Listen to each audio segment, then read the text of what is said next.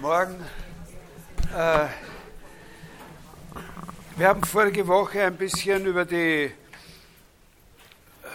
historischen äh, Voraussetzungen dieses Programms gesprochen, dass wir uns an den Äußerungen von John Locke in Vorwort und Einleitung des Essay Concerning Human Understanding verdeutlicht hatten. Also dieses Programm, das uns ja so einleuchtet, ist eigentlich, dass man in der Philosophie, also allererstes Mal, bevor man sich mit irgendwelchen Sachfragen beschäftigt, äh, Grenzen und Potenzial der menschlichen Erkenntnis untersuchen müsse. Und äh, da habe ich Sie ja schon darauf hingewiesen, dass es eben wichtig ist äh, zu sehen, dass das gar nicht so selbstverständlich ist, dass es nicht immer so war, sondern dass es gewisse Entwicklungen sind, die dort äh, hinleiten. Entwicklungen in der frühen Neuzeit, zum Beispiel, die indirekt damit etwas zu tun haben und die man mit dem vagen Begriff Subjektivierung äh, abdecken könnte. Oder etwas ausführlicher habe ich das besprochen, Tendenzen zur Vereinheitlichung des Wissens, die es in den Wissenschaften gibt. Da geht es zunächst noch gar nicht, das werden wir erst heute sehen, um ein richtiges Programm einer Einheitswissenschaft. Das sehen wir heute zum ersten Mal. Äh, aber eine Voraussetzung dafür ist, dass dort, wo die Grenzen zwischen verschiedenen Wissenschaften besonders drastisch und aus unserer Sicht natürlich auch hinderlich sind, dass diese Grenzen sozusagen äh, durchlässiger werden. In diesem Sinn äh, habe ich äh, ein bisschen was erzählt über Kopernikus und den äh, Kopernikanismus und über Galilei und über diesen Prozess, in dem vor allem die Grenze zwischen Geometrie und Physik äh, durchlässiger wird, wo das möglich wird, was wir heute als eine mathematische Physik kennen und was natürlich vor allem dann seine erste große systematische Ausarbeitung in dem Werk von Isaac Newton äh, gefunden hat. Da habe ich Ihnen, da habe ich Sie darauf aufmerksam gemacht, dass dieser Gedanke von Galilei, man müsse die Natur in der Sprache der Geometrie äh, zu sehen oder zu lesen lernen, äh, eine sehr anspruchsvolle Idee ist. Äh, wenn die Natur ihre Gesetzmäßigkeiten in der Sprache der Geometrie geschrieben hat, warum ist das den Menschen so viele tausend Jahre nicht aufgefallen? Warum haben sie da immer was anderes probiert? Das hat damit zu tun, dass, das, dass dieses Lesen eben keine Selbstverständlichkeit ist, sondern dieses Lesen, das er meint, eine Aktivität ist, ein Hineinlesen. Es müssen in der Natur sozusagen, also jetzt metaphorisch gesprochen, Eichungsstriche angebracht werden. Die Naturgegenstände müssen hergerichtet werden, so dass wir von ihnen mathematische Relationen abzulesen imstande sind und dann mit dieser nach diesem Eingriff, mit dieser neuen Eigenschaft sozusagen eingeteilt zu sein, abgemessen zu sein und so, mit der müssen sie in Interaktion miteinander gebracht werden, sodass wir dann am Ende, jetzt wieder bildlich gesprochen, auf einer Skala äh, etwas ablesen können, was wir in Zahlen auszudrücken imstande sind. Das ist sozusagen der wichtige Punkt. Und hier an dieser Erklärung kann man auch schon sehen, dass, die, dass der Gedanke einer Mathematisierung der, äh, der Physik äh, sozusagen keine Effektivität hat, keinen Griff bringen würde, ohne eine damit einhergehende Konzeption des Experiments als Eingriff. Des Experiments nicht so sehr als äh, Beobachtung und Systematisierung der Beobachtung, lassen wir die Natur gleichsam uns vorhupfen, was sie kann und schauen wir, was da los ist, sondern wir müssen schauen, was los ist, wenn wir etwas Bestimmtes mit ihr machen, was sie von selber nicht tut. Wenn wir die Maße bestimmen, wenn wir Einheiten festlegen und sagen, jetzt haben wir äh, fünfmal das und jetzt haben wir viermal das und jetzt schauen wir, was da der Unterschied ist, wenn das so äh, verändert wird, wenn wir so eine Variation vornehmen, die wir selber kontrollieren können. Also das hoffe ich, haben Sie ein bisschen verstanden. Ich habe dann über den Kopernikus dann noch äh, extra was gesagt, dass sozusagen vielleicht der eigentliche Witz der kopernikanischen Wende äh, eben, äh, nicht an dem Punkt liegt, wo der Mittelpunkt äh, des Sonnensystems eigentlich hingesetzt wird, äh, sondern von wo aus, was sozusagen der zentrale Punkt ist, von dem aus die Berechnungen gemacht werden. Und das ist eben die Bewegung der Erde für ihn. Das äh, war der eine Teil in der vorigen Woche. Und zuletzt habe ich dann ein bisschen über den Skeptizismus zu sprechen begonnen äh, und habe gesagt, das ist deswegen ein sehr, sehr interessantes Thema, weil der Skeptizismus, wenn er eine gewisse Kraft erreicht hat, äh, sozusagen auch seine Gegner dazu zwingt, über das, was Erkenntnis ist, als Ganzes nachzudenken und nicht nur über bestimmte Arten von Erkenntnis nachzudenken wie man die optimieren kann und was deren jeweilige Grundlagen sind, weil der Skeptizismus sozusagen der Gedanke ist, dass man der ganzen Fähigkeit, überhaupt irgendwas zu erkennen, den Boden unter den Füßen wegziehen kann. Da habe ich Sie aufmerksam gemacht auf den sehr, sehr wichtigen Unterschied, den es schon in der Antike gibt zwischen antiker und äh, zwischen akademischer und pyrrhonischer Skepsis. Das ist sehr, sehr wichtig, nicht? Also die akademische Skepsis, äh, wo sich die platonische Schule dann auf dieses sokratische Ich weiß, dass ich nichts weiß, äh, ein bisschen eingeschossen hat in einer späteren äh, Phase und darauf die Antwort äh, der, die spätere Antwort der, der Pyrrhoniker, also im letzten vorchristlichen Jahrhundert äh, äh, beginnt das auch das kann man nicht wissen. Und dieser Skeptizismus führt nicht zu einer Affirmation. Die pyrrhonische Skepsis ist nicht eine Affirmation des Nichtwissens, sondern deren wesentlicher Punkt ist, dass sie gar keine Affirmation ist. Dass sie sozusagen die Enthaltsamkeit vom Urteil äh, als zur Konsequenz hat. Ne? Wir können nicht wissen, ob wir was wissen können oder nichts wissen können. Nicht einmal das können wir wissen. Und da habe ich gesagt, für die neuzeitliche Philosophie ist ein sehr, sehr wichtiges Datum dieses Jahr 1562, die erste lateinische Übersetzung des Werks des Sextus äh, Empiricus, der im, im zweiten nachchristlichen Jahrhundert gelebt hat, weil mit dem zum ersten Mal nicht Skepsis überhaupt, aber diese pyrrhonische Skepsis zugänglich wird. Es gibt äh, natürlich schon vorher große skeptische Traditionen in der Neuzeit, die aber vor allem an der akademischen Skepsis orientiert sind und wo ich Ihnen gesagt habe, das spielt vor allem eine Rolle im Zusammenhang mit der Reformation äh, und mit Fragen des Glaubens. Ne? Was für eine Art von Begründung können wir für die Glaubensgewissheit eigentlich äh, äh, namhaft äh, machen? Offenbarungswissen oder kann man durch rationale Argumentation und so weiter und so weiter und so weiter. Da wollen wir nicht, äh, nicht weiter äh, ins Detail gehen. Also jetzt äh, erwähne ich nur ganz kurz, aber damit Sie es wissen, eine ganz zentrale Gestalt, eine ganz zentrale Figur in der Entwicklung der neuzeitlichen Skepsis, der gerade so an der Grenze da steht, also wo, wo man sagen kann, dessen, äh, der, wird, der, spielt eine große Rolle in allen Geschichten der modernen Skepsis. Äh, Agrippa von Nettesheim. Äh, äh der ist.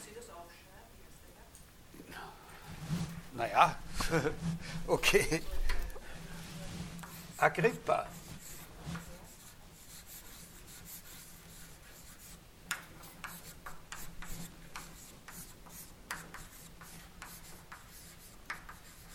Äh, das ist eigentlich, äh, der hat gelebt äh, von 1483 bis 1546.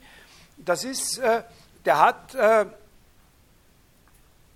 das ist noch immer eigentlich akademische Skepsis, soweit er ein, ein, ein Skeptiker ist. Aber das ist einer, der, der ausdrücklich skeptische Argumente gebraucht hat und einen großen Einfluss gehabt hat der Name müsste Ihnen eigentlich schon was sagen. Das ist der einer der berüchtigsten und, äh, und, äh, und, könnte man sagen, schwindligsten Figuren in der Geschichte der neuzeitlichen Magie. Das ist der mit dem Pudel. äh, nachdem, also den, den Goethe im Faust äh, äh, nachgezeichnet hat, ein bisschen mit diesem eine höchst äh, widersprüchliche Figur, die einen sehr, sehr großen Einfluss hatte. Also es hat unter diesen Magiern, äh, die es da gegeben hat, äh, ganz verschiedene Typen gegeben. Also, wie soll man sagen, mehr zurückhaltende, die, die, die da, vor allem dadurch charakterisiert sind, dass sie immer Angst gehabt haben, dass sie der schwarzen Magie verdächtig werden. Das Problem mit der Magie in, in, in der frühen Zeit ist einfach gewesen, das war sehr differenziert. Äh, da muss man unterscheiden zwischen äh, verschiedenen Strömungen, die da eingehen in diese magischen Theorien.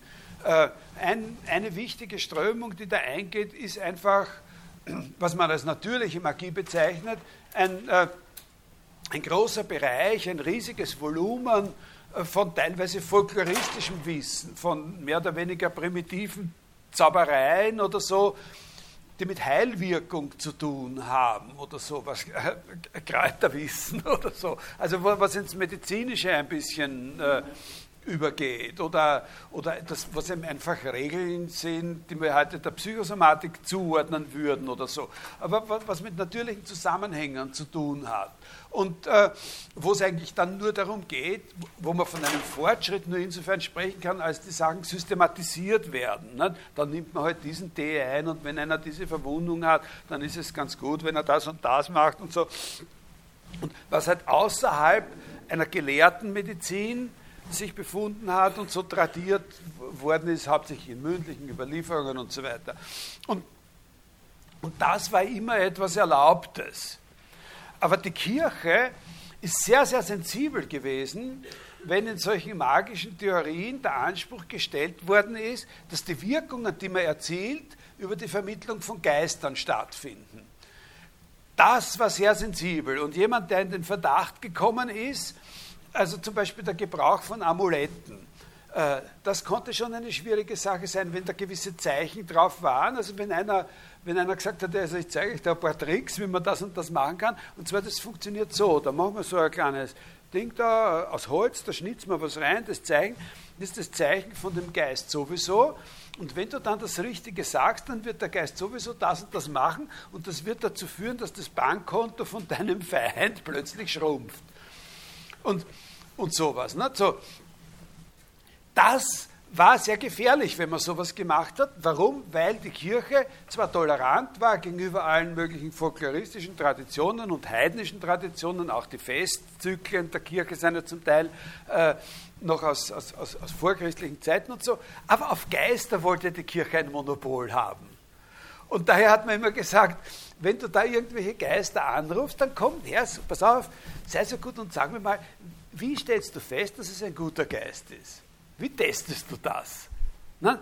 Und dann hat man immer gesagt, wenn der kein ordentliches Testverfahren hat, was geheißen hat, dass er eigentlich nur zu den Engeln redet, die da erlaubt sind oder so, dann hat man gesagt, du, das ist nicht sicher, dass das nicht ein böser Geist ist, also nehmen wir an, es ist ein böser Geist, also hast du mit bösen Geistern zu tun, also ab auf den Scheiterhaufen. So, äh, äh, und, und, und so konnte man die Leute, die da so Theorien entwickelt haben, zu der Magie waren die, wie ich Ihnen gesagt habe, vor allem unterschieden nach dem, wie risikobereit die gewesen sind. Und dieser Agrippa von Nettesheim war ein sehr, sehr risikobereiter Magier. Der hat eine Vorstellung von dreiteiliger, dreistufiger äh, Magie gehabt, die eingeteilt war in natürliche Magie, äh, dann das zweite war Magia Celestis, also das waren magische Wirkungen, die äh, sozusagen die Mitwirkung der Sterne betroffen haben, also Astralmagie. Und dann hat er noch eine dritte Stufe gehabt, die hat zeremonielle Magie geheißen. Und das war die direkte Kommunikation mit Geistern, also die sich jenseits des Sternenhimmels aufhalten. Das war sozusagen einer der vorgeschobenen, spielt eine sehr, sehr große Rolle. Äh, also der, hat groß, der, ist, der ist sozusagen eigentlich ein Standard für diese Art von äh, von Magie gewesen, hat einen riesen Einfluss auf Giordano Bruno, auch auf Montaigne, über den wir dann sprechen werden, gehabt, auf Goethe habe ich schon gesagt. Wenn Sie sich auf billige und unterhaltsame Weise ein Bild von dieser Art von Magie verschaffen wollen, schauen Sie sich den Tempest von William Shakespeare an. Äh, da können Sie eine Vorstellung davon gewinnen in der Figur des Prospero, der nicht nach dem Agrippa modelliert ist, sondern nach jemandem anderen, aber, aber, aber wo diese Art von Magie eine, äh, eine Rolle spielt, wo es dann am Schluss äh, sozusagen so ein großes Fest gibt, an dem auch die Götter teilnehmen und, und die Göttinnen, die da angerufen worden sind und deren Mitwirkung da immer äh, äh eine Rolle spielt. Das ist äh, äh, das Interessante bei diesem Agrippa ist, dass der, wie soll man das sagen, ab einer gewissen Zeit sozusagen selbstkritisch geworden ist. Und, äh, und, äh, und sozusagen mehr und mehr, äh, also selbstkritisch geworden ist gegenüber Überlieferungen gegenüber mündlichen und schriftlichen Überlieferungen. Also der ist sozusagen autoritätskritisch geworden und, äh, und, und hat da so eine Art von Mischung von empiristischer und skeptischer Einstellung entwickelt. Antirationalismus. Also äh, am besten kann man das vielleicht, äh, er hat dann auch ein Buch geschrieben, De Vanitatis Scientiarum, also über die Nutzlosigkeit der Wissenschaften, das vor allem ein antirationalistisches Pamphlet ist. Und, und ein Grundgedanke, den der hatte, war, der größte Fehler, den wir machen können, wenn wir wissen wollen, wie die natürlichen Zusammenhänge in unserer Welt sind, der größte Fehler, den wir machen können, besteht darin, dass wir dort, wo wir nicht draufkommen, wie die Dinge funktionieren, also wie die Dinge sozusagen wirklich funktionieren, die Tendenz haben, geistige, immaterielle Agenturen in sie hineinzudichten. Also dort, wo wir nicht verstehen, warum dieser und jene Vorgang, dies, dieser und jene Vorgang diese oder jene Wirkung hat, dass wir dann die Tendenz haben, zu früh aufzuhören, das genauer zu beobachten und stattdessen sagen, aha, in diesem Ding steckt halt die Kraft drinnen, das zu machen. Verstehen Sie? Also unser Fehler ist, dass wir zu früh, das war seine Idee, unser Fehler ist, dass wir zu früh aufhören, äh, die Sachen wirklich zu erforschen, den Sachen wirklich zuzuschauen, was sie äh, was sie machen und dass wir zu früh dazu tendieren, äh, dort was hineinzusetzen, was so ein inneres Prinzip, ein nicht körperliches Prinzip und so weiter ist. Also zum Beispiel äh, war er ganz, natürlich ganz stark gegen den Aristotelismus, nicht? Weil, weil bei Aristoteles ja immer diese Annahme da ist, dass die Veränderungen, die mit einem Ding äh, vor sich gehen und die ein bestimmtes Ding in anderen Dingen auslösen kann, dass diese Veränderungen sozusagen von so, von so Prinzipien gesteuert werden, für die er bestimmte theoretische Begriffe hat. Der erste Substanz, zweite Substanz, Möglichkeitsdings und so weiter. Und da war der dagegen. Also Sie sehen eine gewisse Verwandtschaft, wenn Sie an Paracelsus denken und an diese ganzen Sachen mit Chemie und Transubstantiation da steckt so ein, ein Trend zum, zum, zum Experimentieren drinnen. Nicht alles ausprobieren, mal ausprobieren, ob man nicht aus, äh, aus, aus Rinderkot Gold erzeugen kann oder solche Sachen. Muss alles ausprobiert werden und so. Ne? Äh, nur nicht sagen, nur nicht bevor wir alles ausprobiert haben, mit so intellektuellen Prinzipien arbeiten. Und das ist ein sehr wichtiger Trend bei diesem Agrippa gewesen. Also da gibt es sozusagen sowas weg vom, vom Spekulativen, weg vom Ding, Misstrauen in diese ganzen rationalistischen äh, Wissenschaftstheorien. Äh, die okkulten, die uns verborgenen Fähigkeiten der Dinge dürfen wir nicht in die Dinge hineindenken, sondern müssen wir versuchen, aus den Dingen herauszukriegen. Daher auch so diese große Bedeutung der Chemie oder des Chemischen, die, die, die Alchemie, diese ganzen diese ganzen Ideen. Also die Idee der Chemie ist einfach diese, grundsätzlich mal diese Idee, aus den Dingen herauskommen zu lassen, was ihnen drinnen steckt und zu schauen, was die für Verwandlungsfähigkeiten in sich bergen. Also weiter will ich über den nicht reden, nur sozusagen sagen, dass er einen großen Einfluss hatte mit dieser Idee, äh, dass man allem misstrauen muss, was eine vorschnelle, rationale Begründung von einem bestimmten Wissen ist. Und da steckt was Skeptisches drinnen, also Wissenschaftskritisches. Daher auch dieser Buchtitel über die Eitelkeit, Nutzlosigkeit äh, der Wissenschaften, verglichen mit dem, was man eben durch dieses äh, äh, chemische Forschen oder Herumexperimentieren, das ist ein ganz anderes Experimentieren, als was ich Ihnen da bei dem Galilei beschrieben habe. Nicht? Das ist noch die alte Vorstellung von Experimentieren, die der, die der hat. Aber wie gesagt, der war dieser, also der ist Mitte des 16. Jahrhunderts gestorben, noch vor der Publikation von diesem äh, Sextus Empiricus und hat aber einen sehr, sehr großen Einfluss auch auf solche gehabt, die dann schon richtige pyrrhonische Skeptiker waren. Und die entscheidende Gestalt, die die pyrrhonische Skepsis sozusagen als solches definiert hat, sozusagen zu, einem, zu einer eigenen Denkfigur in der Neuzeit gemacht hat, war Michel de Montaigne. Der ist äh, 1533 geboren, also das ist die zweite Hälfte des 16. Jahrhunderts, in der er gelebt hat. Er ist gestorben drei Jahre vor der Geburt äh, von Descartes. Äh, und der ist auch sehr von dem Agrippa beeinflusst gewesen und hat mitgezogen in vielen Punkten mit dem. Also auch dieser Anti-Intellektualismus, den man bei dem Agrippa finden kann, spielt bei ihm äh, eine große Rolle. Aber da gibt es zwei, mindestens zwei äh, besondere, äh, wie kann man sagen, Schwerpunkte oder Aspekte, die der betont hat, die, die bei, bei Agrippa nicht so eine große Rolle spielen. Erstens kann man bei ihm etwas sehen, was natürlich auch schon vorher da war, äh, vor dem Sextus, aber so, also dieses Einhergehen äh, von Wissenschafts- und Rationalitätskritik mit dem, was man Fideismus nennen kann.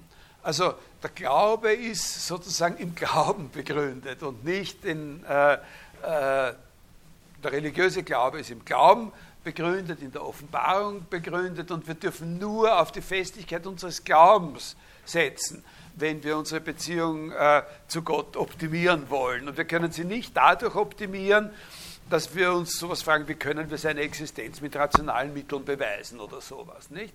Also das ist diese fideistische Linie, die es ja auch in, in der Reformation und Gegenreformation schon gibt, die spielt bei ihm eine große Rolle.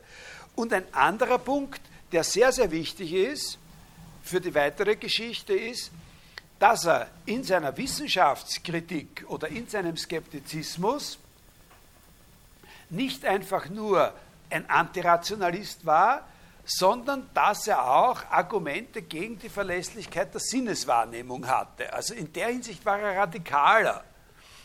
Nicht? Während der, so einer wie der Agrippa in seinem Empirismus sozusagen gegen das Rationale und für die Empirie, für das, was wir sehen, riechen, äh, machen und spüren können an den Dingen, das ist verlässlich. Das wird bei dem Montaigne auch unterminiert.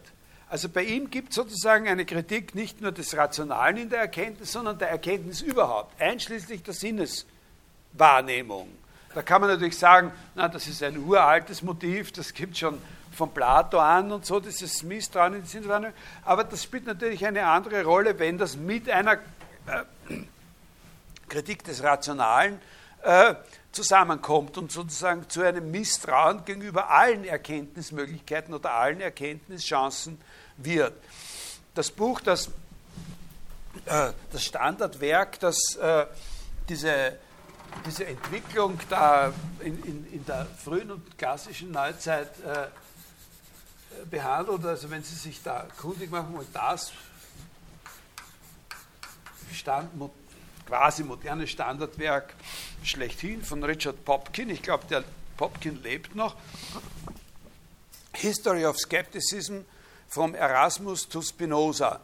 Äh, der hat ein großes Kapitel über den Montaigne und spricht davon, dass Montaigne eben äh, so quasi wirklich diese drei wesentlichen Aspekte der sogenannten skeptischen Krise seiner Zeit äh, verkörpert, beziehungsweise teilweise auch vorweggenommen hat, eben die Krise des Glaubens. Es gibt kein Mittel der rationalen Vergewisserung des Glaubens und daher bleibt uns, das wollen Sie sich auch bitte merken, ist ein wichtiger Punkt, es gibt kein Mittel der rationalen Abstützung unseres Glaubens, daher bleibt uns im Zweifel, weil wir kommen immer in den Zweifel, das wissen wir seit Augustinus, wir zweifeln alle irgendwann mal, bleibt uns als Heilmittel nur die Akzeptanz der Tradition, dessen, was sich in der Tradition am besten bewährt hat. Ruhig halten, sicher bleiben, das, was alle sagen, nachsagen und so, ist nur immer das Beste. Das wollen Sie sich merken, das ist ein wichtiger Punkt. Diese konservative Konsequenz, die aus dem Zweifel gezogen wird. Äh, zweitens, Krise des Wissens. Äh, und zwar sozusagen unter dem quantitativen äh, Gesichtspunkt Krise des Wissens.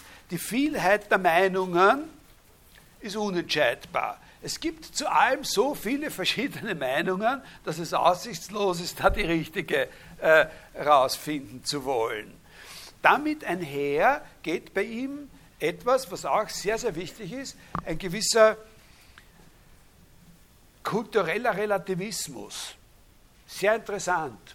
Sehr interessant. Also der hat sozusagen die, die Entdeckung der neuen Welt auch interpretiert, durchaus positiv, äh, als, äh, äh, als Einsicht, dass man, wenn man auch vernünftigerweise bei dem bleibt, was die Tradition, in der man aufgewachsen ist, einem gesagt hat und so weiter, dass man in der Vielfalt der Meinungen äh, sozusagen sehen kann, dass andere die Welt auch ganz anders sehen können. Und dass man nicht die, also dass es andere gibt, die die Welt ganz anders gesehen haben und andere gibt, die, die jetzt noch leben und die die Welt völlig anders sehen und wo es keinen Sinn hat, äh, sich jetzt hinzusetzen und sich da auszudenken, dass man sich da entscheiden müsste oder so. Also das ist sozusagen, das ist wirklich eine Idee äh, sozusagen von kulturellem Relativismus oder interkulturellem Relativismus, da hat er sehr interessante Sachen geschrieben und Montaigne hat auch einen großen Einfluss. Also was er da, da gibt es einen kleinen Essay über die Kannibalen, äh, das hat einen großen Einfluss gehabt auf Shakespeare. Äh, und davon unterschieden, die dritte Krise, sozusagen Krise der Wissenschaft, nicht nur des Wissens, sondern der Wissenschaft. In der Wissenschaft selber können wir überhaupt nirgends, weder in der rationalen Argumentation noch in der empirischen Wissenschaft ein sicheres Kriterium für wahre und verlässliche Aussagen über die Welt äh, haben, erreichen. Sowas steht uns nicht äh, zur Verfügung. Und jetzt lese ich Ihnen ein paar Stellen von dem Montaigne vor. Äh, zuerst eine sehr, sehr berühmte Stelle. Äh, äh,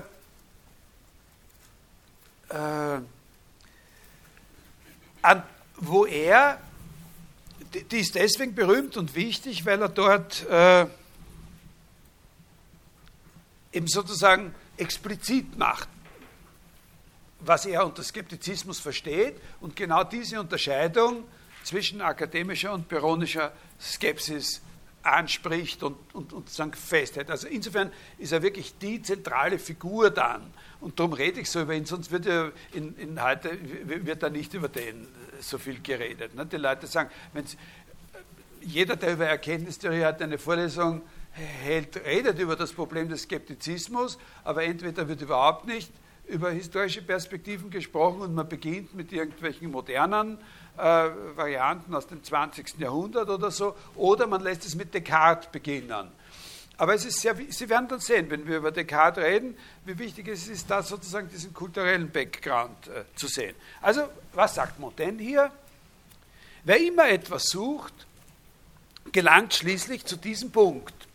Nämlich, entweder sagt er, er hat es gefunden, oder man kann es nicht finden, oder er sagt drittens, er ist nur unterwegs auf der Suche. Die ganze Philosophie teilt sich in diese drei Gattungen. Ihr Ziel ist, die Wahrheit, die Erkenntnis und die Gewissheit zu suchen. Das sehen Sie schon. Nicht? Also die, die ganze Philosophie, die Wahrheit, die Erkenntnis, die Gewissheit, diese Sicht als Ganzes. Ne? Und jetzt sagt er, die Peripathetiker, Epikureer, Stoiker und andere dachten, das ist die eine Gruppe, Peripathetiker, die Aristoteliker also, Epikureer und Stoiker, die dachten, sie gefunden zu haben, die Wahrheit. Sie haben die Wissenschaften begründet, die wir besitzen, und haben sie als sichere Kenntnis gehandelt. Clitomachus, Carneades und die Akademiker aber sind an ihrer Sache verzweifelt. Das, ist die zweite Gruppe, die sagen, man kann es nicht finden. Ne? Sind an ihrer Sache verzweifelt und haben geurteilt, dass die Wahrheit mit unseren Mitteln nicht erkennbar sein sei. Ihr Weisheitsschluss ist die menschliche Schwäche und Unwissenheit. Diese Schule hat die größte Gefolgschaft und die edelsten Anhänger die Platoniker. Ne? Die sind in der Frühzeit sehr, sehr hoch im Kurs gestiegen. Pyro und andere Skeptiker oder Epechisten, Epecho, ich enthalte mich, also die sich vom Urteil enthalten, Pyro und andere Skeptiker oder Epechisten, also die pyrrhonischen Skeptiker eben, die hier zum ersten Mal so richtig als eigene Gruppe erfasst werden, die sagen, dass sie noch auf der Suche nach der Wahrheit sind. Sie urteilen, dass jene, die sie gefunden zu haben, meinen, sich grenzenlos täuschen. Und dass aber auch in dem zweiten Schluss, der versichert, dass Menschenkraft nicht imstande sei, sie zu erreichen, noch immer eine allzu vermessene Eitelkeit mitspricht. Denn die Grenzen unseres Vermögens abzustecken, die Schwierigkeit der Dinge zu erkennen und zu beurteilen, ist eine große und außerordentliche Erkenntnis. Und Sie, diese peronischen Skeptiker, zweifeln, ob der Mensch ihrer fähig sei. Die Unsicherheit, die Unwissenheit, die sich selber kennt, die sich selber richtet und sich verurteilt, ist eben keine völlige Unwissenheit. Um dies zu sein, müsste sie auch ihrer selbst unwissend sein. Da sehen Sie, dass er genau diesen Kern erfasst hat, der pyrrhonischen Skeptis. Sodass das Bekenntnis der Pyrrhonisten war, zu schwanken, zu zweifeln und zu suchen. Schwanken, zweifeln, suchen. Nichts für sich erhalten. Das müssen Sie sich merken, diese, diese Ausdrücke da. Und für nichts einzustehen von den drei Verrichtungen, ich würde sagen Kompetenzen, Fähigkeiten der Seele, nämlich der Anschauenden, der Begehrenden und der Bejahenden, nehmen Sie die ersten beiden an, akzeptieren Sie die ersten beiden. Die dritte, das Bejahen, das Urteilen, halten und behaupten Sie in Zweideutigkeit, ohne jede noch so leise Neigung, noch Zustimmung zur einen oder anderen Seite. Das ist wirklich eine klassische Stelle, wenn man also sozusagen neuzeitliche äh, Erkenntnistheorie äh, im historischen Kontext sehen will. In dieser Apologie des Raimundus Sebundus heißt das, das ist sozusagen in diesen Essays von, von Montaigne, also äh, ist überhaupt, zahlt sich schon aus, den ein bisschen zu lesen. Das ist sozusagen vor und neben Descartes der Begründer des modernen, der modernen französischen Sprache und auch des modernen französischen Denkens sozusagen und eigentlich eines aufgeklärten europäischen Denkens überhaupt. Also außer diesen Essays ist es also auch sehr nützlich, seine Tagebücher äh, äh, zu lesen. Jetzt lese ich, also das merken Sie sich, diese Punkte, wo er sagt, äh, äh die Schwierigkeit äh, der Dinge zu erkennen, diese, dieses sich selbst beschränken über sein eigenes Nichtwissen, was wissen zu wollen, ist noch immer zu viel. Ne?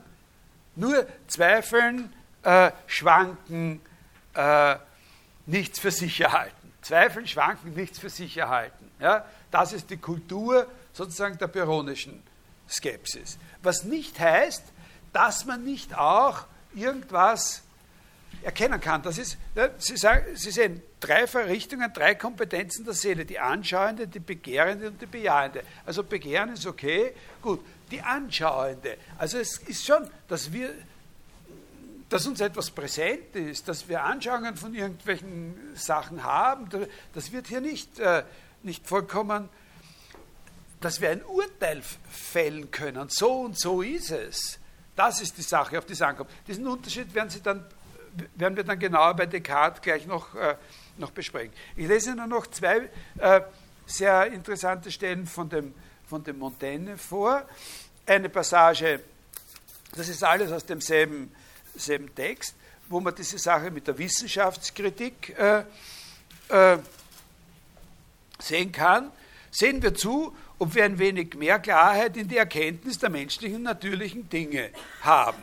Ist es nicht ein lächerliches Beginnen, den Dingen, zu denen nach unserem eigenen Geständnis unsere Wissenschaft nicht hinreicht, einen anderen Körper zu erdichten und ihnen eine falsche Beschaffenheit nach unserer Erfindung zu borgen? Das ist das Motiv von dem Agrippa. Wo wir, wo wir die Dinge sozusagen mit unserer eigenen Wissenschaft, indem wir sie beobachten und untersuchen, nicht wirklich verstehen können, da denken wir in sie etwas hinein.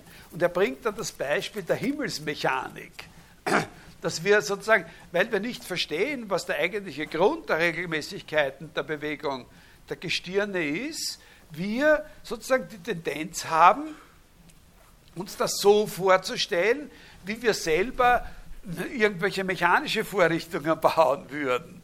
Also er meint sozusagen, dass der, dass der bloße Begriff einer Himmelsmechanik sozusagen schon ein Fehler ist. Und das sagt er dann auch. Äh, wir verstehen nicht, wie das geht, also äh, stellen wir uns nach Analogie unserer eigenen Tätigkeiten vor, dass, es da, dass da einmal welche von uns da oben waren.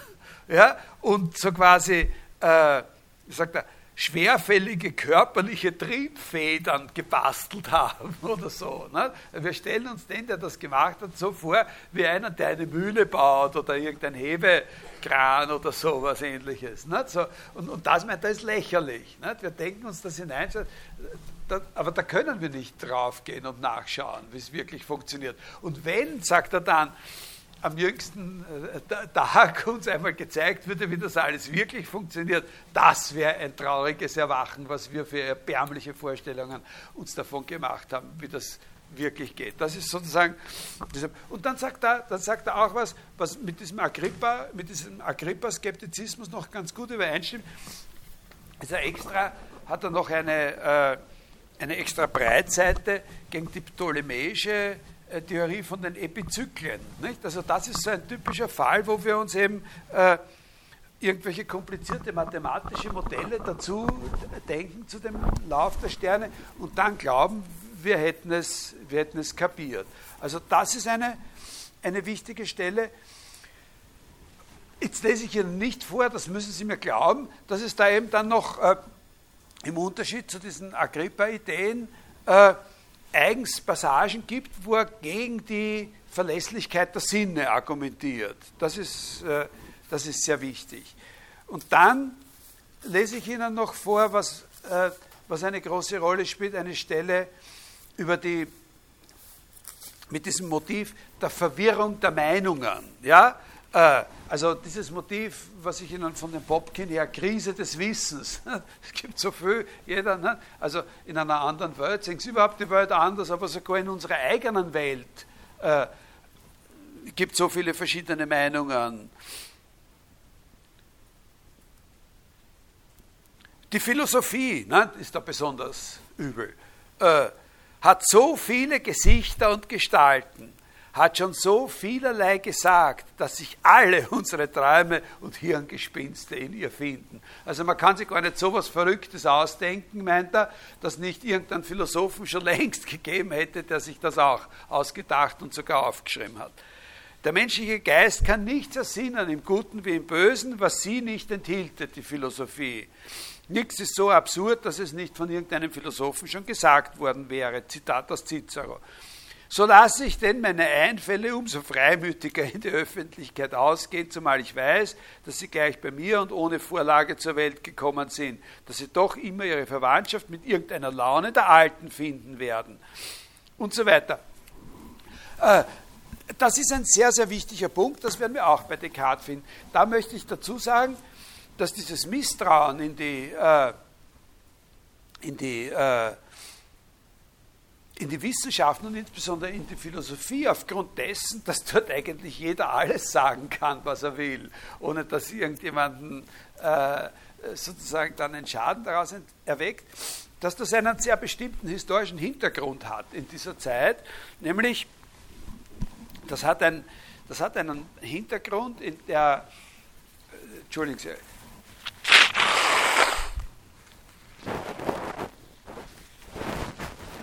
in der,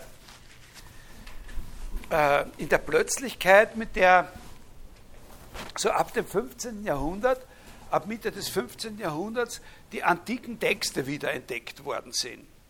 Also dieser, dieser also mit der Renaissance einfach, mit dem Renaissance-Humanismus hat das was zu tun. Also dieser Sextus Empiricus, das ist ja schon eine ganz, ganz späte Sache.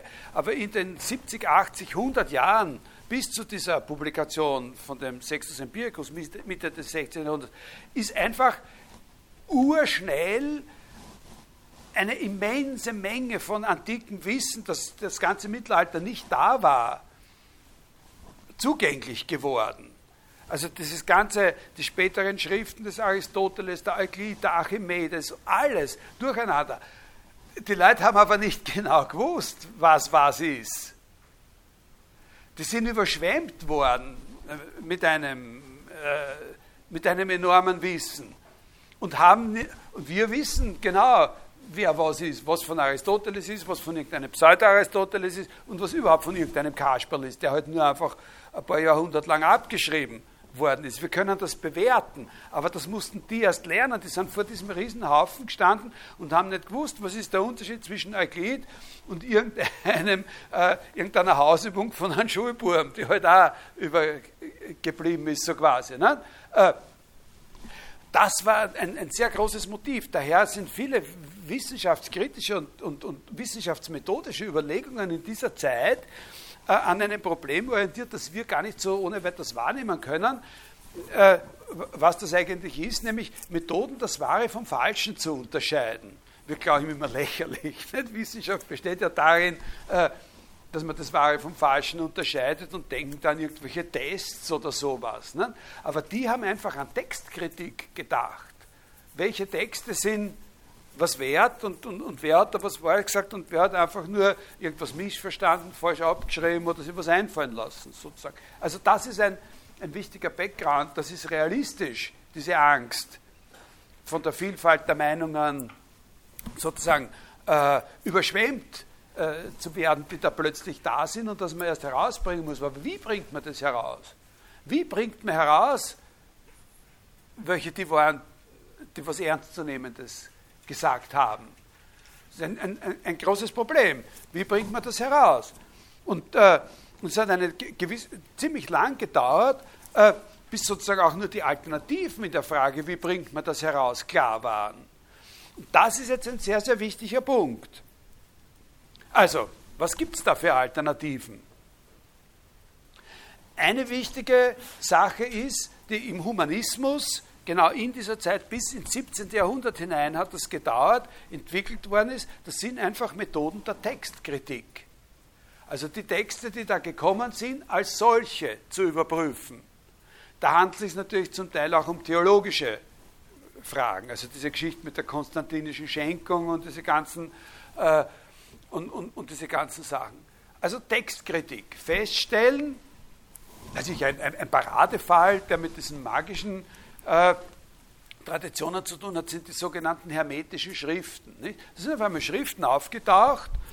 Äh, da haben wir gesagt, so, das sind Überlieferungen, die sind viel, viel älter als alles Christliche. Das sind Überlieferungen, das sind Protokolle in den hermetischen Schriften, das sind Protokolle vor Moses, vor allem biblischen Protokolle von Kommunikation zwischen Menschen und Göttern, wo Menschen aufgezeichnet haben, was ihnen irgendwelche Götter oder Götterboten gesagt haben, wie es da hier eigentlich funktioniert. So, das haben die aufgeschrieben. Und, und, alle haben gesagt, aha, das ist natürlich, weil das so besonders alt ist, ist es besonders viel wert. Nicht? Das war noch nicht korrupt und so weiter. Und da haben sie lang gebraucht. Also vor Moses, vor allen biblischen Dingen, ist, ist das geschrieben worden oder, oder aufgezeichnet worden. Und da haben sie in dieser Zeit vom späten 15. bis Mitte des 17. Jahrhunderts gebraucht, bis einer wirklich nach Strich und Faden nachgewiesen hat, dass diese Texte aus dem zweiten nachchristlichen Jahrhundert sind. Also das ist so eine, das ist so eine Sache, die, die, die eine Rolle spielt, die Textkritik. Aber eine ganz andere Linie ist die, dass man in dieser Zeit zum Beispiel auch draufgekommen ist, dass die einzige Methode, um festzustellen, welcher von diesen Autoren einen Unsinn redet und welcher was Vernünftiges sagt, die ist, dass man die Sache selber noch einmal überprüft. Das spielt zum Beispiel eine ganz, das spielt eine ganz entscheidende Rolle, die Anatomie. Erst relativ spät, relativ spät, hat man begonnen, sich darauf festzulegen, dass das Wissen über die Funktionsweise des, des menschlichen Körpers, dass man in diesem Wissen eben nicht einfach nur nicht nur auf irgendwelche von diesen Autoren vertrauen darf, sondern dass man den Körper frisch aufschneiden muss. Man muss selber anfangen, äh, ohne Vorteile, ohne Bezug auf diese Texte, Leichen zu sezieren, um zu verstehen, äh, wie das wirklich funktioniert. Das heißt, da kommt aus diesem, in diesem, äh, in diesem ganzen Zusammenhang, kommt aus diesem Motiv, wie sollen wir damit umgehen? Also nach dem sogenannten dunklen Mittelalter, ein Ausdruck von Petrarca selbst, äh, da wird man auf einmal, wo man nichts gewusst hat, jetzt wird man auf einmal überschwemmt. Jetzt ist es einfach zu viel plötzlich, was wir wissen. Wir wissen viel zu viel. Wir haben gesagt, so, da kommt angesichts dieses viel zu viel auf einmal das Motiv auf, gut, gut, gut, ja, fein, dass wir das alles haben, aber wirkliche Sicherheit werden wir nur gewinnen, wenn wir alles, worum es da geht, selber neu begründen. Selber neu anfangen. Und so hängt die Idee, so hängt die Idee sozusagen eines grundsätzlichen Neuanfangs mit allem erkennen. Wir müssen sozusagen jetzt, wir müssen versuchen, ein erstes Mal die Augen aufzumachen. Wir müssen, wir müssen so tun, als hätten wir bis jetzt geschlafen und machen jetzt erstmalig die Augen auf. So kommt das heraus aus diesen verschiedenen Motiven, des, äh, die mit dem Skeptizismus zusammenhängen. Können Sie das sich ungefähr vorstellen? Das sind natürlich Entwicklungen, die dauern relativ lang. Und, äh, und alle, die da berühmt sind, so wie dieser Montaigne oder auch Descartes, die haben alle Vorläufer. Aber deswegen sind das nicht weniger große und bedeutende Persönlichkeiten. Es ist, weil sie Vorläufer hatten, sondern es ist ganz entscheidend, dass gewisse Sachen mal in einer gebündelten Weise festgehalten oder gesagt werden. Ja, Frage? Laut. Noch viel lauter. Ah, das ist aussichtslos.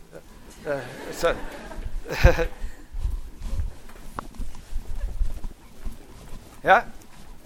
Interessantes Bild, mit der Renaissance, nämlich mit dem äh, Schlaf des Verstandes kommt das Böse hervor.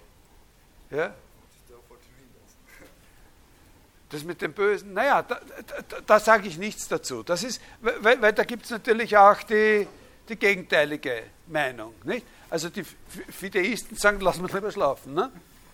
Äh, also sozusagen das Böse kommt es gibt immer auch die, die sagen, das Böse kommt daher, dass zu viel gedacht wird.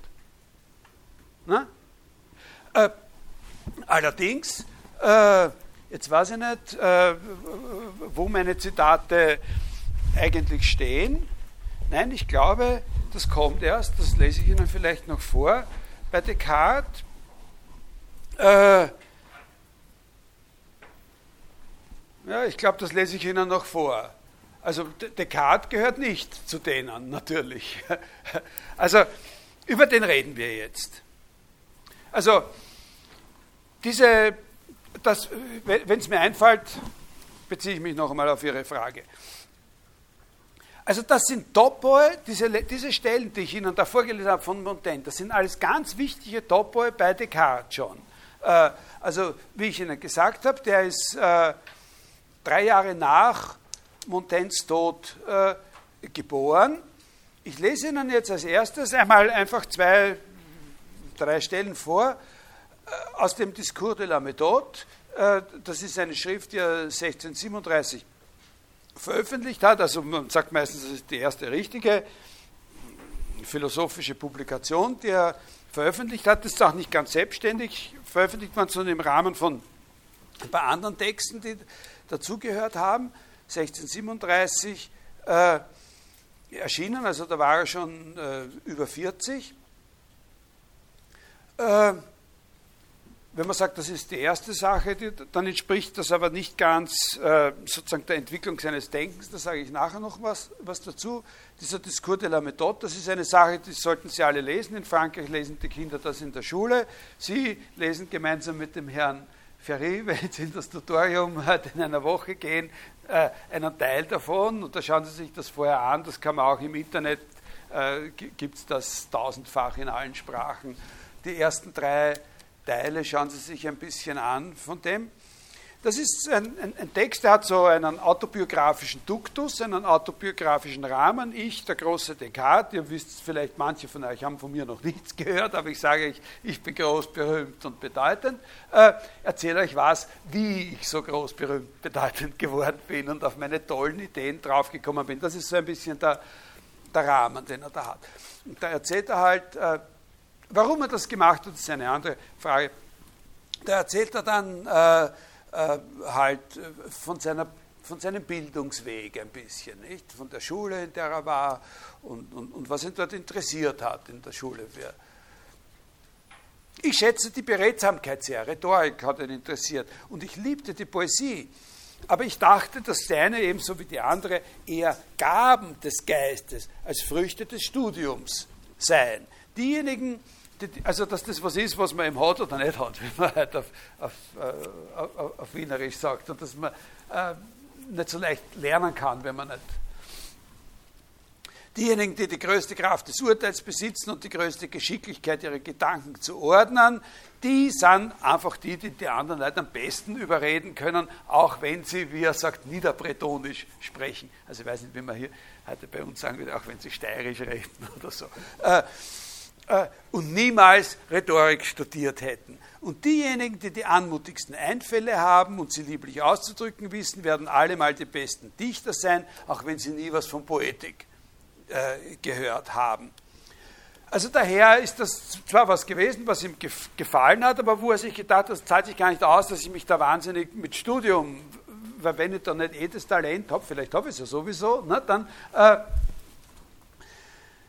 dann wäre es auch durch Studieren nicht erwerben. Besonders gefielen mir die mathematischen Wissenschaften. Das ist der Kern. Ne? Die mathematischen Wissenschaften. Wegen der Sicherheit und Klarheit ihrer Gründe. Weil wenn dort einmal eine Sache ist, dann geht es weiter wie auf Eisenbahnschienen. Wegen der Sicherheit und Klarheit. Doch bemerkte ich noch nicht ihren wahren Gebrauch. Mathematik hat mich fasziniert, aber ich habe noch nicht ganz verstanden oder hatte damals noch nicht ganz verstanden, was der wirkliche Nutzen ist, den man daraus ziehen kann. Ich meinte, mein Eindruck war, dass sie bloß den mechanischen Künsten dienten und ich verwunderte mich darüber, dass man auf so feste und unerschütterliche Grundlagen wie die Mathematik zu bieten hat, nichts Erhabeneres gebaut hatte. Das ist ein, ein, ganz wichtiger Punkt. Also das ist eine tolle Wissenschaft und mich wundert, dass da nicht mehr daraus gemacht wird, als sozusagen irgendwelche Maschinen äh, zu konstruieren.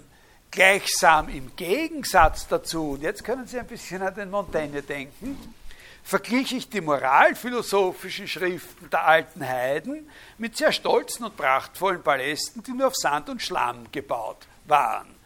Sie erheben die Tugenden gar gewaltig und lassen sie über alle Dinge der Welt ehrwürdig erscheinen, aber sie lehren nicht genug, sie zu erkennen.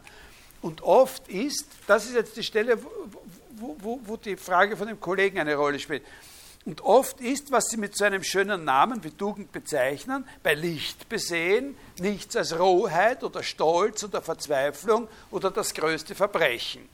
Also das ist wieder etwas, wo zu wenig nachgedacht wurde und das wird so präsentiert wie ganz tolle Sachen, das und das musst du und das ist edel und gut und in Wirklichkeit wissen wir nicht, ob sich dahinter nicht Gaunerei versteckt. Also so wie man sagen kann, alle Menschen sind gut, die die Familie über alles stellen, auch die Cosa Nostra und so weiter und so weiter. Ich achtete, jetzt kommt er von der, von der, jetzt kommt er von der, nach der Moralphilosophie, kommt auf die Theologie, wollte ebenso wie der andere mir den Himmel gewinnen. Ne? Natürlich, Theologie, toll, das wäre es doch, worum es geht. Aber ich hatte von meinen Lehrern versichern gehört, dass der Weg zum Himmel den Unwissenden ebenso offen stehe wie den Gelehrten. Das ist diese Fideismus-Sache. Also zahlt es eigentlich nicht aus. Ne? So, äh, das sagt er nicht. Er sagt nicht, zahlt sich nicht aus, und er drückt das ein bisschen anders aus und sagt, darum hätte ich nicht gewagt, sie mit meinem schwachen Urteil sozusagen äh, zu qualifizieren, die Lehren der Theologie. Um mit Erfolg an ihre Prüfung zu gehen, meinte ich, müsse man ungewöhnlichen himmlischen Beistand haben und mehr sein als ein Mensch. Und dann sagt er, von der Philosophie will ich überhaupt nicht weiter reden, als dass ich euch sage, ich sah, sie sei von den vorzüglichsten Geistern einer Reihe von Jahrhunderten gepflegt worden und dennoch gäbe es in ihr nicht eine Sache, die nicht umstritten und mithin zweifelhaft sei. Also die, es waren die gescheitersten Leute, die über diese Dinge nachgedacht haben. Und viele Jahrhunderte und Jahrtausende haben sie darüber nachgedacht. Und trotzdem gibt es da keinen einzigen Satz, von dem nicht ein genauso gescheiter auch das Gegenteil sagt. Woran mag das liegen? Ne? Seine Folgerung zu dieser Zeit ist, es liegt an der Sache selber. Das zahlt sich nicht aus, sich mit sowas abzugeben. Es zahlt sich nicht aus, sich auf ein Feld einzulassen, diese Philosophie, wo diese ungeheure Vielfalt der Meinungen nichts an, also in, in Wirklichkeit ein, ein, ein, Riesenhaufen von Widersprüchlichkeiten ist. Und ich werde da nicht gescheiter sein wollen, sagt er, als, als, als die Gescheitersten, die in tausenden von Jahren da, da tätig waren. Also das wird abgeschrieben. Ich war nicht eingebildet genug, zu hoffen, es werde mir damit besser gehen als den anderen. Bedachte ich, wie viele verschiedene Ansichten von einer und derselben Sache möglich seien, während doch stets von Widersprechen nur eine wahr sein kann, so hielt ich das alles für bloße Wahrscheinlichkeiten und wenn es bloß wahrscheinlich ist, dann kann man es schon so behandeln, als ob es falsch wäre. Das ist auch ein sehr, sehr wichtiger Punkt. Das ist sozusagen Skepsis. Ne? Wenn wir es wenn wir die Möglichkeit sehen, es in Zweifel zu ziehen, dann müssen wir es schon für falsch halten. Also das ist sozusagen, er, Montaigne würde sagen, wenn Sie die Möglichkeit sehen, es in Zweifel zu ziehen, dann dürfen Sie es nicht bejahen. Er sagt es ein bisschen anders, dann müssen wir es schon, dann ist es schon so gut wie falsch. Ne? Er ist aber, äh, also er macht keine fixe Aussage darüber, ob er jetzt mehr zum akademischen oder zum äh, äh, zum peronischen Skeptizismus äh, da tendiert mit dieser, mit dieser Kritik. Äh, aber es ist ganz klar, dass er in diesem Kosmos schon, äh, schon denkt von dieser, von dieser Alternative. Und dann sagt er, na, ist aber eigentlich wurscht, äh, hat man darüber keine Gedanken machen müssen, wie sozusagen äh, in diesem vielstimmigen philosophischen Gewirr mir selber da ein Ansehen verschaffe weil, sagt er, ich sowieso nicht in der äh, äh, Situation bin, dass ich damit Geld verdienen müsste. Ich habe genug gehabt, also sozusagen eine, eine Rente aus dem Erbe.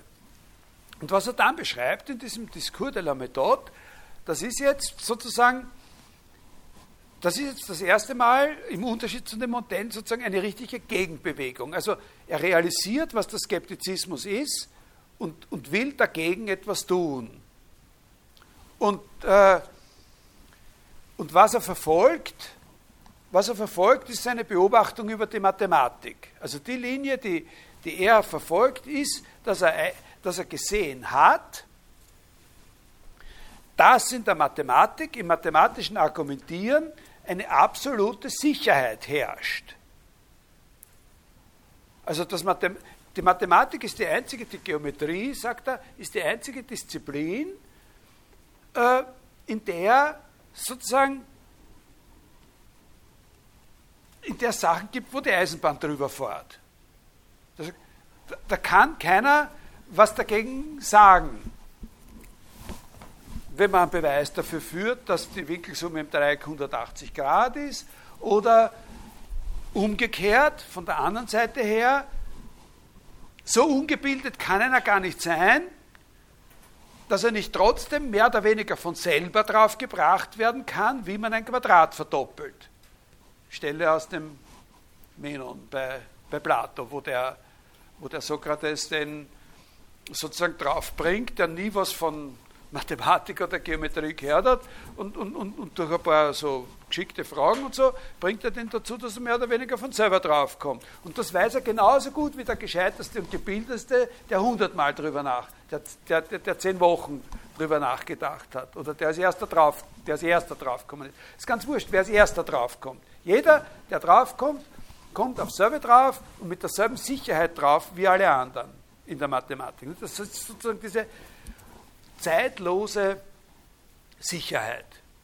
Ja, was nicht heißt, dass es Dinge gäbe, auf die man noch nicht drauf gekommen ist. Auch die Mathematik ist eine Wissenschaft, die sich entwickelt und Descartes ist einer von denen, die einen der größten Schritte in der Entwicklung der Mathematik überhaupt gesetzt haben und vielleicht ist das das Größte, was er überhaupt zusammengebracht hat in seinem, in seinem Leben, dass er die analytische Geometrie äh, erfunden hat oder so. Das hat ihn fasziniert. Und, und, und, und der Weg, den man da ursprünglich folgt, oder der Gedanke, den, den man nachgeht, ist, wie kann ich das machen, dass das, was da funktioniert, so quasi universalisiert wird? Wie kann ich es machen, dass ich diese Art von, von Sicherheit äh, sozusagen ausdehne auf alles? Wie kann ich das überall haben? Das ist das, was er meint mit dem, es wird noch zu wenig Gebrauch davon gemacht. Wie, wie funktioniert das wirklich? Und wenn ich einsehe, wie das wirklich funktioniert, was so gut funktioniert, dann kann ich vielleicht was anderes daraus machen. Wenn ich verstanden habe, also wir, das ist, so, das ist ein Analogon, ein, ein entferntes Analogon oder so. Aber die Sache liegt so ähnlich. Das ist ein Bild, was ich Ihnen jetzt sage. Die Sache liegt so ähnlich wie äh,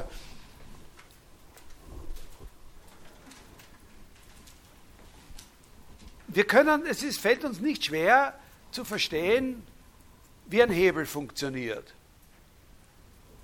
Und, und Galilei hat äh, trotzdem war, also wir können Hebel bauen und, äh, und das hat die Antike hat die ganze Zeit mit Hebeln gearbeitet und Katapulte hat man im Mittelalter hergestellt und, und weiß der Teufel was alles. Also man, man, hat, man hat mit den Hebelgesetzen operiert so quasi.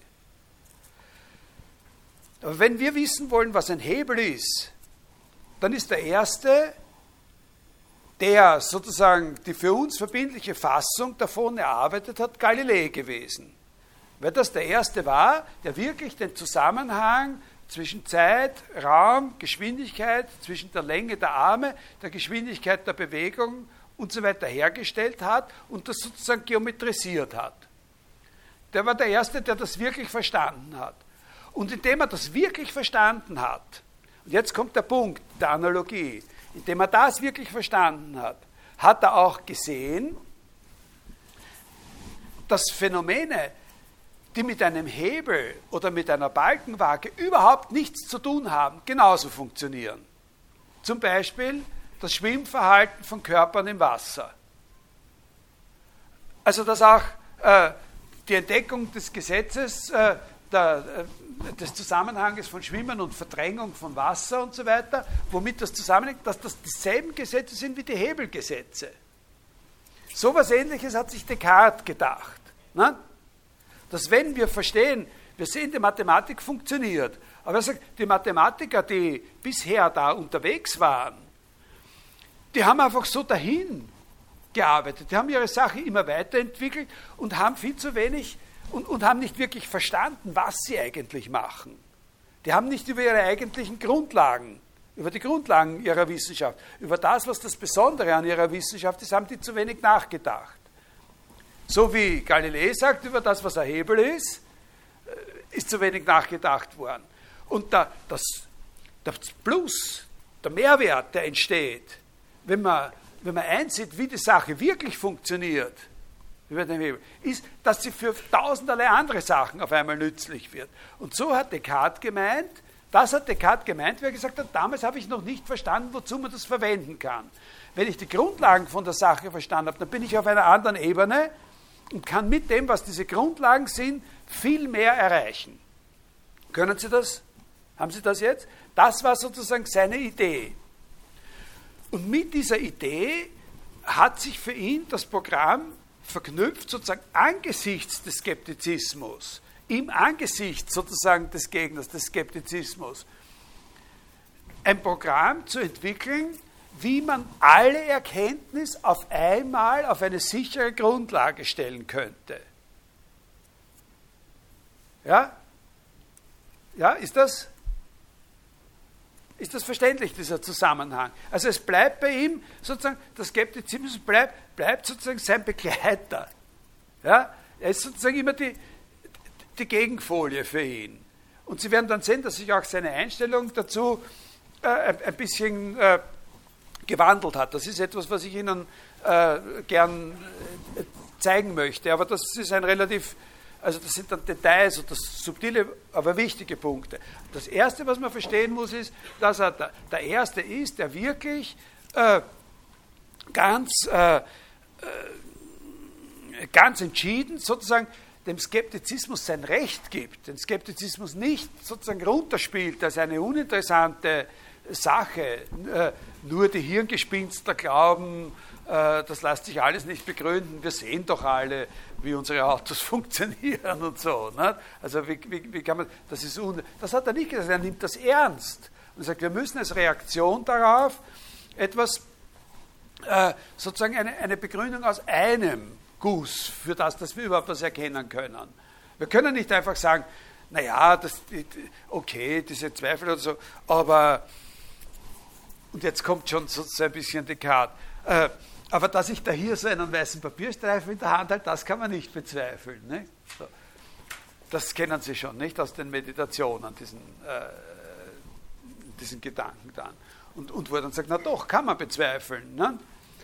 Aber, aber nicht, dass er sagt, äh, aha, also gehen wir auf und werden wir Skeptiker, sondern wir müssen auf einer anderen Ebene sozusagen dagegen operieren, als dass wir nur sagen, naja, das und das ist aber doch ausgenommen von diesen ganzen verrückten Zweifeln. Ne? Und der zweite Punkt, der dazugehört, ist, das, das ist genauso wichtig wie diese allgemeine, genauso wichtig ist, dass er einen konkreten Anhalt gehabt hat, dass das nicht nur ein Hirngespinst ist, das gehört, das gehört dazu, sonst wäre, wäre sein Projekt nicht in, angekommen, hätte keine Fahrt aufgenommen, wenn er nicht diese Überzeugung gehabt hätte, dass es etwas gibt, wo wir sicher sind. Und das ist das mathematische Wissen.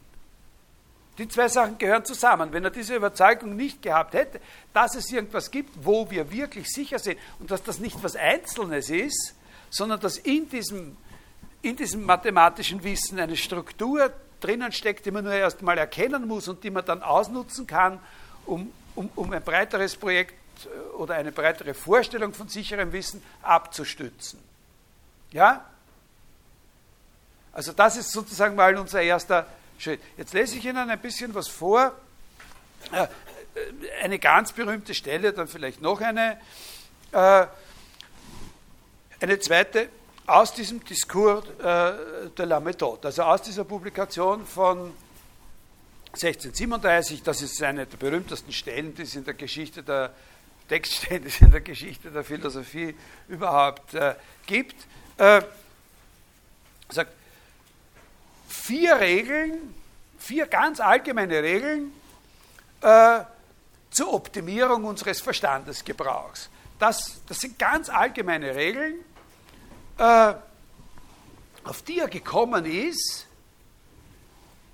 schon, auf die er schon gekommen ist, durch Überlegungen darüber, wie das mathematische Denken eigentlich funktioniert. Also das sind schon Früchte. Wir, wir, gehen dann noch einmal zurück, wie er selber zu diesen Früchten gekommen, wie er die geerntet hat, aber, äh, aber dass diese Regeln, das sind schon Früchte sozusagen dieses Vorhabens, das ich Ihnen beschrieben habe.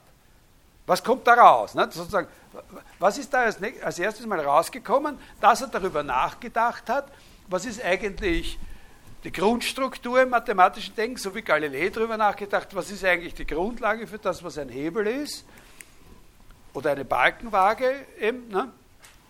Und dann können wir das auch auf, äh, äh, auf Hydrostatik anwenden und auf alles eigentlich anwenden. Und so denkt, was ist die Grundlage in dem mathematischen Denken und wie können wir. Und also, kennen Sie das? Kennen Sie das alle? Wer kennt das? Wer hat das schon mal gelesen? Ja. Also das Erstaunliche daran ist ja, das ist etwas, was Sie sich dann auch fürs Weitere merken, das ist die Simplizität dieser Sachen. Nicht? Das ist das Erstaunliche.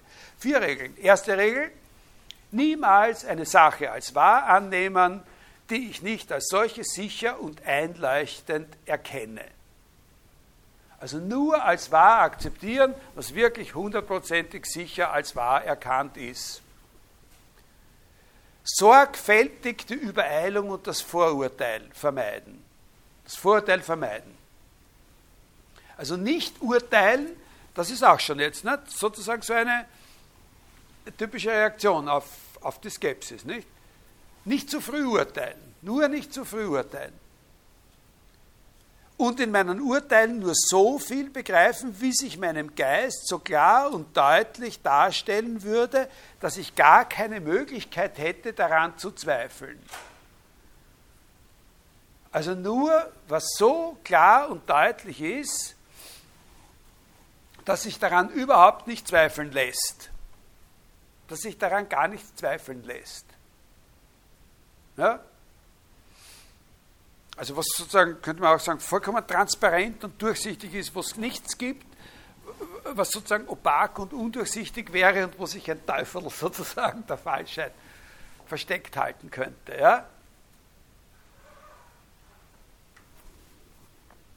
Zweite Regel, jede der Schwierigkeiten, die ich untersuchen würde, in so viele Teile zu zerlegen, als möglich und zur besseren Lösung wünschenswert wäre. Also zerlegen, analysieren. Bin ich mit einer Schwierigkeit konfrontiert? Bin ich mit einem Problem konfrontiert? Nur nicht gleich darauf losraten, was die Lösung sein könnte, sondern das Problem selber aufgliedern, in Teile zerlegen. Ja?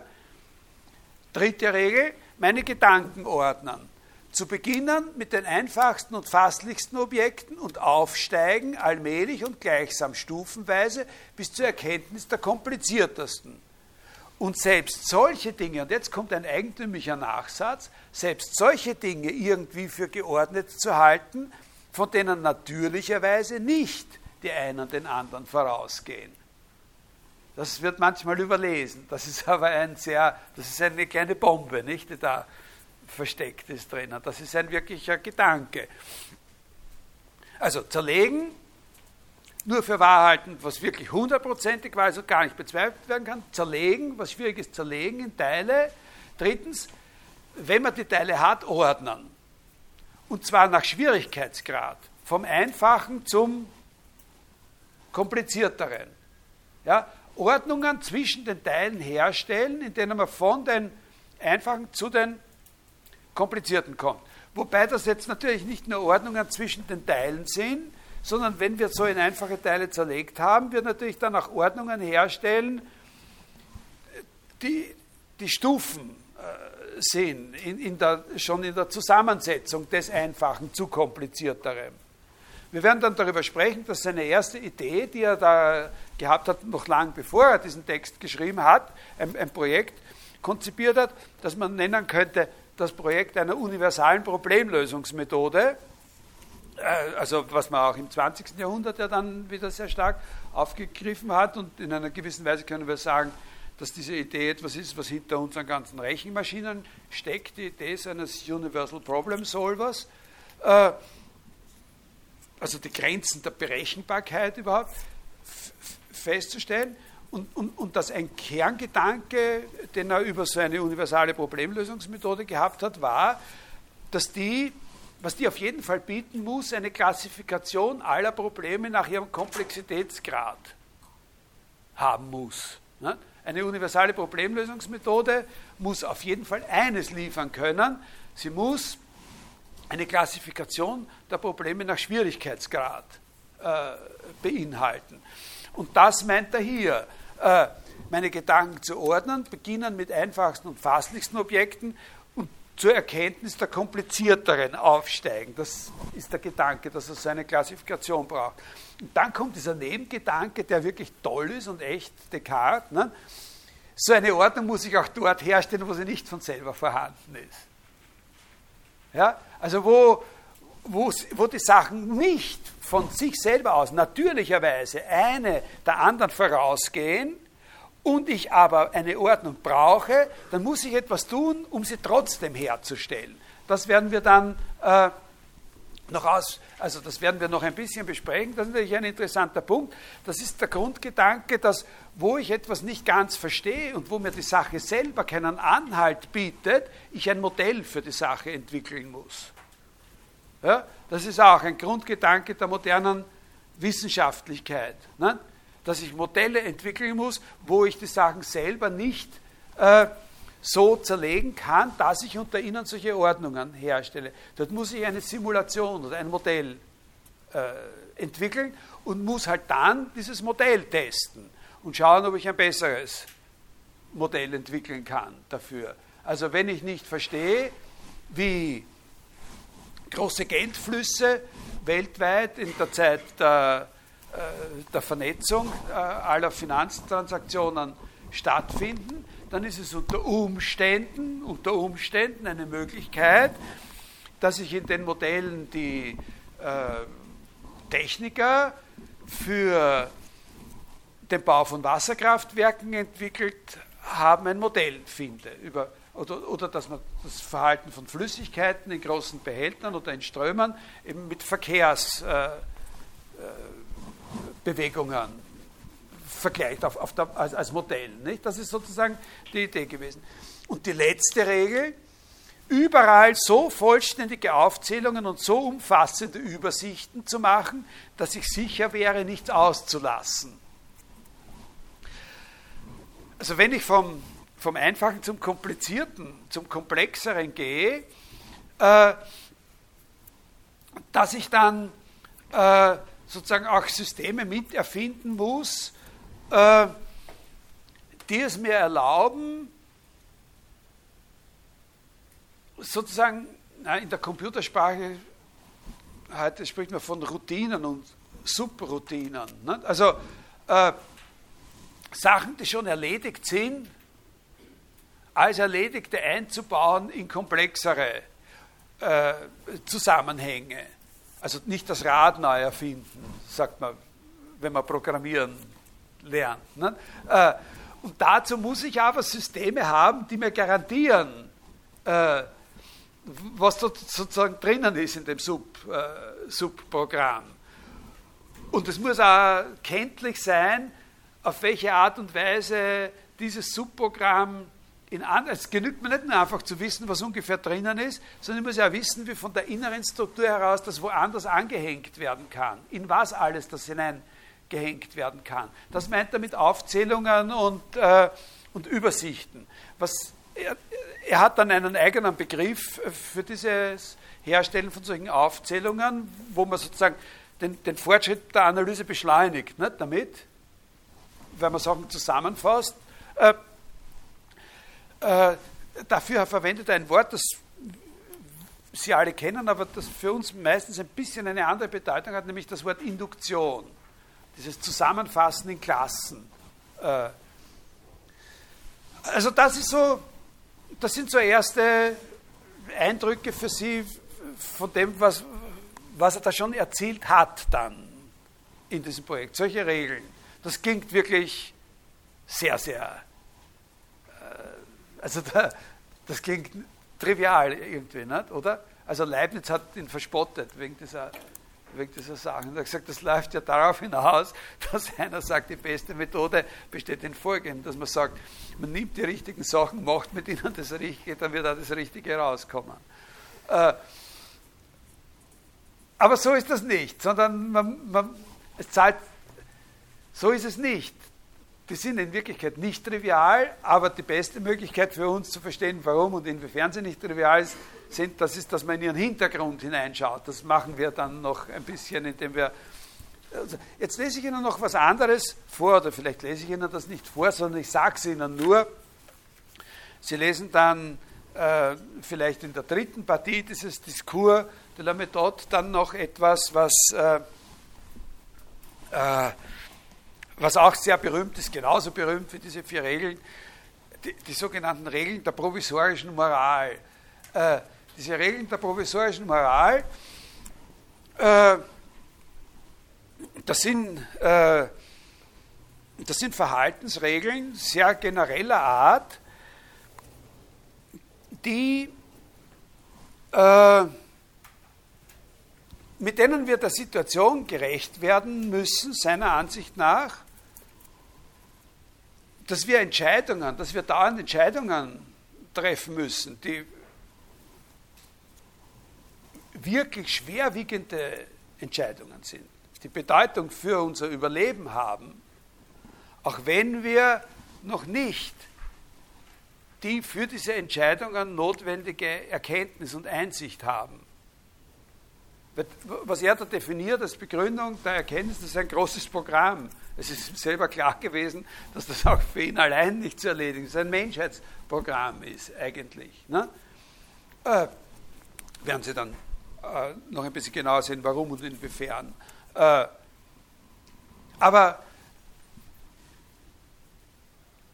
wir sind dauernd in einer Situation, dass wir auf Leben und Tod Entscheidungen treffen müssen, auch wenn wir noch nicht wissen, was wirklich los ist, sozusagen.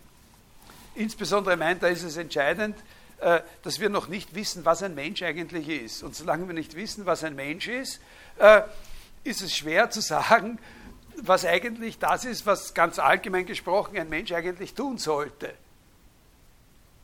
Aber es gibt natürlich auch tausenderlei konkrete Entscheidungen, von denen wir, vor denen wir dauernd stehen und so.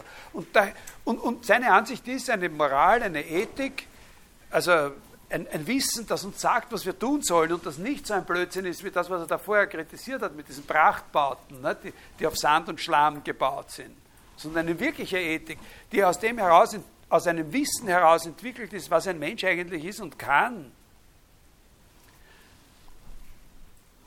Sowas haben wir nicht. Wir brauchen was stattdessen. Also ein, ein, Nebengedanke hier ist eben genau der, weil dieser Begriff bei ihm so eine große Rolle spielt, der Begriff Vorurteil, dass Vorurteile etwas sind, dem wir nicht prinzipiell entgehen können.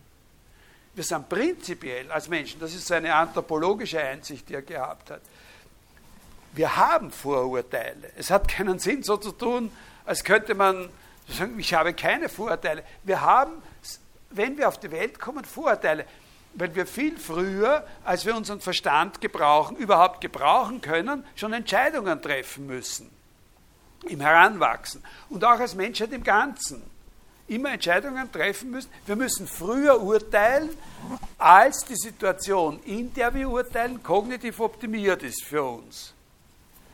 Und wir müssen zwar, es einen, gibt einen Imperativ, quasi kategorischen Imperativ, dass wir unsere Einsicht verbessern müssen in unserer Situation. Ja? Also wir dürfen da nicht resignieren. Wir müssen versuchen, unsere Vorurteile zu durchschauen und aufzulösen. Aber wir müssen uns damit, wir müssen uns damit abfinden, dass das nicht sozusagen mit einem Federstrich geht. Das geht nicht so, dass man sagt, ab heute bin ich vorurteilslos. Äh, und für die Zeit dazwischen und im Grunde sind wir immer in dieser Zwischenzeit, brauchen wir etwas, was nicht eine wirkliche Moral nach seinen eigentlichen Standards ist, aber wir brauchen eine provisorische Moral. Und diese Regeln der provisorischen Moral, die er da angibt, die entsprechen sehr stark auch diesem Gedanken von Montaigne, diesem Konservativismus. Solange wir es nicht wirklich wissen, ist es am besten, wir machen so, wie es es bisher bewährt hat. Obwohl wir wissen, dass das nicht wirklich das Richtige sein kann. Äh, da hat er eine von diesen Regeln ist, eben ausdrücklich, ich, ich, ich halte mich an das, was sich in der Gegend, wo ich bin, bewährt hat. Ja, es hat keinen Sinn, äh, sozusagen da extreme äh, umstürzlerische Auffassungen sich zu bilden und sich danach zu verhalten, solange die nicht wirklich begründet sind. Solange ich nicht wirklich eine nach meinen Standards gültige Begründung dafür habe, wie ich mich verhalten sollte, verhalte mich am besten so, wie sich alle verhalten, ruhig. Äh, dazu gibt es aber interessanterweise eine, eine andere von diesen Regeln, die sagt, und während ich mich ruhig verhalte, während ich mich so ruhig verhalte, konservativ bleibe, tue ich alles, um meine Kenntnis über alternative Verhaltensmöglichkeiten zu erweitern. Während ich mich so verhalte, wie sich die, also während ich zum Beispiel schaue, dass ich, obwohl meine Ansichten eventuell revolutionierend und ein bisschen kontra sind, die ich theoretisch verbreite, schaue, dass ich trotzdem den Sanctus der Kirche bekomme und es mir nicht so ergeht wie dem Galilei, Während ich mich also so verhalte, ruhig, unauffällig, schaue ich, dass ich möglichst viel von dem, wie man sich anders verhalten könnte, verstehe. Also, dass ich meinen Überblick erweitere. Eine andere dieser konservativen Regeln ist zum Beispiel auch, dass er sagt, das ist die berühmteste von diesen Regeln, ist, dass wenn ich einmal eine Entscheidung gefasst habe, ich dabei bleiben muss. Das ist diese berühmte, diese berühmte Regel mit dem, äh, verirren im Wald. Wenn ich im Wald bin und nicht weiß, wie ich da rauskomme, dass ich mich an die Regel halten muss, dass ich mir eine Richtung aussuche, auch wenn ich überhaupt keine Sicherheit habe, dass die die richtige ist, aber bei der muss ich dann bleiben. Ja, wenn ich einmal mich entschieden habe, ich muss eine Entscheidung, und bei der muss ich dann bleiben, unter Unsicherheit. Also das sind alles Regeln, die, würde man heute sagen, betreffen das Handeln unter Unsicherheit. Ne? Und das sind dann im 20, auch im 20. Jahrhundert sind diese kartesischen Regeln der provisorischen Moral sehr stark ausgenutzt worden von sehr vielen äh, konservativen politischen Denkern zum Beispiel auch. Nicht? Aber das Wesentliche an diesem Konservativismus bei Descartes ist, im Unterschied zu dem von Montaigne, da ist ein ganz gewaltiger Unterschied, dass der bei ihm nur Sinn macht, wenn man ihn parallel sieht oder als Ergänzung sieht zu einer völlig ungebremsten theoretischen Radikalität.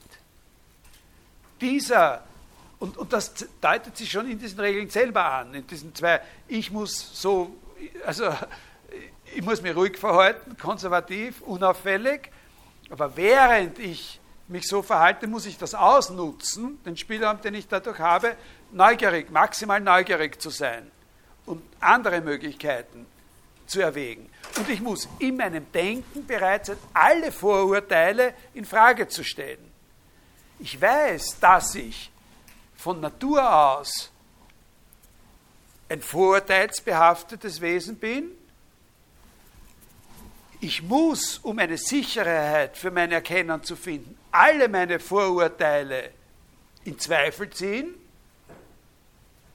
theoretisch, bis ich was habe, was die erste dieser Regeln des Vernunftgebrauchs erfüllt, zweifelsfrei sicher ist. Aber solange ich das nicht habe, muss ich ergänzend sozusagen schauen, dass ich in einer ruhigen und unauffälligen Situation bleibe. So hat er sich also dieses Lebensmotto Larvatus Prodeo. Ne? Also ohne das un unerkannt mache ich meinen, meinen Fortschritt. In aller, in aller Ruhe und, und Stille. Ne? Ich halte mich raus aus den, aus den öffentlichen Quellen. Können Sie das verstehen? Das ist der Unterschied. Wenn Montaigne äh, sozusagen der Montaigne Konservativismus sich sozusagen direkt umsetzt darin, dass er sagt, ich beobachte jetzt eigentlich nur mehr, wie sich mein Schnupfen entwickelt und, äh, und, und höhere Erkenntnisansprüche, also das, diese berühmten Reisen in die verschiedenen Bäder und, und Pflege seiner Gesundheit und so weiter, auf die kleinen Sachen rund um mich. Ja, schaue nur mehr. Ich lasse alle Ansprüche fallen, weil ich weiß, es ist nicht sicher zu wissen. Ist das bei Descartes ganz anders, dasselbe Konservativismus, aber gepaart mit auf Kehrseite der Medaille dieser theoretischen Radikalität. Ja, ein sehr, sehr wichtiger Punkt, den man sich auch überhaupt als Philosoph, sozusagen, damit mache ich für heute Schluss, nächstes Mal sprechen wir ein bisschen im Detail über seine Projekte, äh, eine Weise, die man sich auch als Philosoph einmal hinter die Ohren schreiben kann, jeder von uns selber, so quasi, dass wenn man schon äh, Philosophie betreibt, man wenigstens dort, wo man sich eh denken kann, was man will, sich auch wirklich alle Freiheiten nehmen sollte. Also dass der Konservativismus im Leben oder das Streben nach Sicherheit im Leben sozusagen nur dann einen, einen Sinn hat, wenn man wenigstens dort, wo an eh nichts passieren kann, nämlich im Denken sich was traut. Also im Denken feige zu sein äh, oder sich nichts zu trauen und zu sagen, nein, nein, das kann man nicht sagen oder so, oder das kann auf keinen Fall wahr sein oder so, äh, sozusagen eigentlich eine unbegründete Feigheit ist. Während nach Descartes Auffassung jemand der im Leben Angst davor hat, dass ihn einer erschlagt oder ihm sein Geld wegnimmt, immer entschuldigt werden kann. Was können wir dagegen tun? Dass wir, wir sind Wesen, die mit Angst auf, auf, auf Bedrohung reagieren.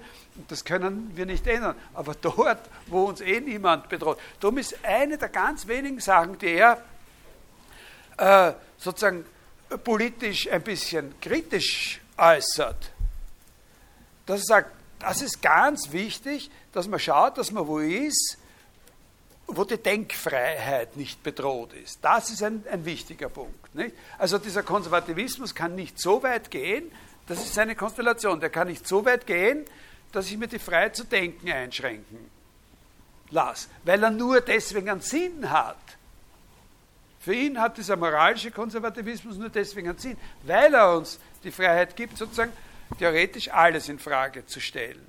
Und daher hat es keinen Sinn mehr, das ist eine Grenze, die es dafür gibt, hat es keinen Sinn mehr, ihn zu vertreten, wo ich das, warum ich ihn eigentlich akzeptiert habe, äh, nicht mehr realisieren kann. Ne? Okay, also das ist noch immer so ein bisschen Background, aber jetzt sind wir schon bei Descartes und nächste Woche sprechen wir ein bisschen über dieses Projekt, das vor den, äh, das er verfolgt hat, bevor äh, diesen Diskurs geschrieben hat und das hinter diesen vier Regeln des äh, optimalen Verstandesgebrauchs eigentlich steht und sprechen auch ein bisschen über die klassische äh, äh philosophische, äh, klassisch gewordene Theorie, die er dann in diesen Meditationen über die erste Philosophie ein paar Jahre später äh, nach dem Diskurs de la Méthode veröffentlicht hat. Bis nächste Woche.